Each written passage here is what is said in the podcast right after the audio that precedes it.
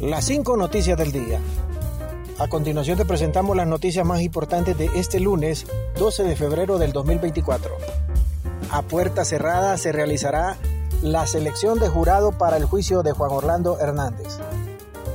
El juez Kevin Castell ha decidido llevar a cabo a puerta cerrada la designación y juramentación de los miembros del jurado en el juicio contra el expresidente de Honduras Juan Orlando Hernández. Además, el juez aceptó la solicitud de la Fiscalía de mantener en secreto la identidad de cuatro de los testigos que presentará a la Fiscalía estadounidense en el juicio por narcotráfico contra el expresidente Juan Orlando Hernández en el periodo 2014 al 2022 y mantendrán en secreto su identidad. Voy a permitir que los cuatro testigos testifiquen bajo un seudónimo y que la verdadera identidad se revelará para los acusados o el acusado, dijo el juez Kevin Castell de la Corte del Distrito Sur de Nueva York.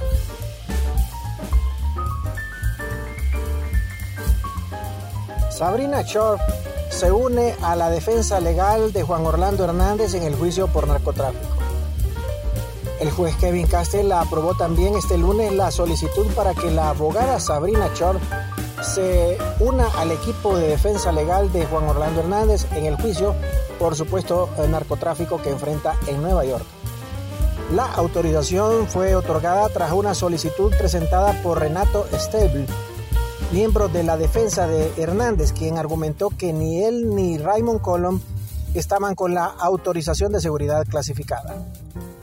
La inclusión de Chorf en el equipo legal de Hernández marca un paso importante en la preparación para el juicio que ha captado la atención nacional e internacional.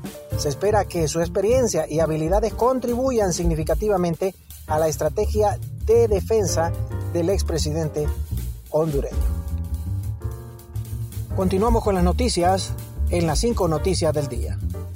Y el transporte de carga amenaza con paralizar sus unidades. La dirigencia del Sindicato de Transporte de Carga Pesada ha emitido una amenaza de paro a nivel nacional en las próximas horas, alegando que los códigos aduaneros están bloqueados, lo que les dificulta las operaciones. Juan Fiallos, presidente del sindicato, explicó que tiene unidades varadas en todas las fronteras y no puede realizar los trámites correspondientes debido al bloqueo de los códigos aduaneros. Estos códigos necesarios para transitar por toda Centroamérica han estado bloqueados durante un año y solo se les otorgan prórrogas sin justificación, agregó. Ana García de Hernández exige explicaciones sobre la información de fortuna familiar.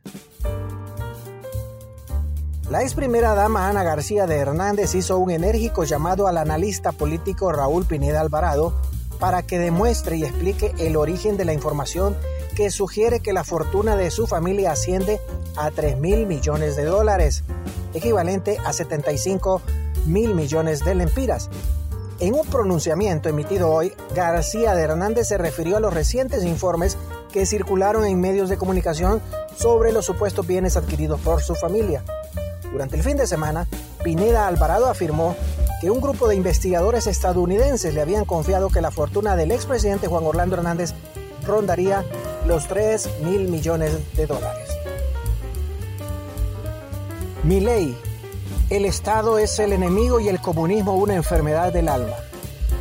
El presidente argentino Javier Milei considera que el Estado es el enemigo, una asociación criminal, y el comunismo una enfermedad del alma al tiempo que asegura que tras reconsiderar algunas posiciones ha empezado a construir un vínculo positivo con el Papa Francisco que le recibió este lunes en el, Vaticano.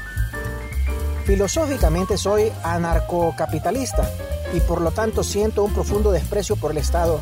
Creo que el Estado es el enemigo. Creo que el Estado es una asociación criminal, dijo Milley en una entrevista que se transmitirá esta noche en el programa Cuarta República de la cadena Rete 4, que ha avanzado algunos extractores. Milei explica en la conversación con el periodista Nicola Porro que él seguramente es el primer liberal libertario en ser presidente y no es un sentimiento sino una realidad, un hecho, mientras que sobre el Estado dice es una organización criminal en la que un grupo de políticos se ponen de acuerdo y deciden utilizar el monopolio para robar los recursos del sector privado. Gracias por tu atención. Las cinco noticias del día te invita a estar atento a su próximo boletín informativo.